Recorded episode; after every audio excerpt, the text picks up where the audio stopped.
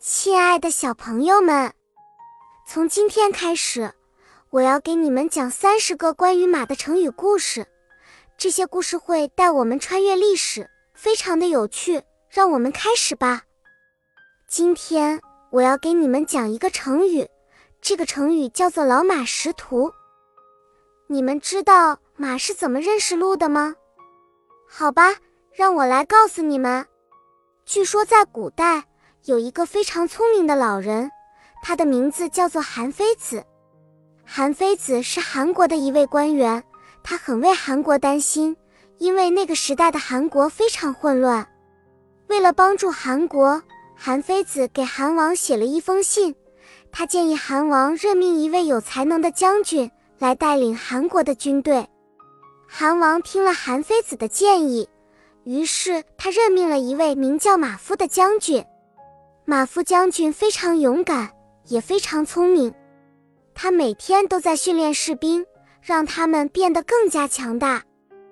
有一天，韩国受到敌人的攻击，马夫将军带领着他的士兵们去抵抗敌人，但是敌人很强大，韩国军队很快就失去了方向感。马夫将军很担心，他担心他会失去他的士兵们。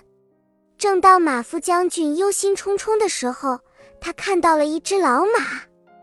马夫将军想，这只老马一定是认识路的，于是他骑上了老马，让老马带领他回到了他的士兵们身边。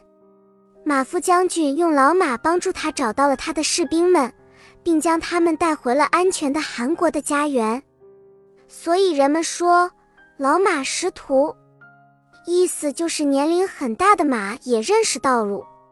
成语“老马识途”的意思是很有用的，它告诉我们要尊重老年人，因为老年人有很多智慧和经验，就像老马一样，他们可以给我们提供很多有用的建议和帮助。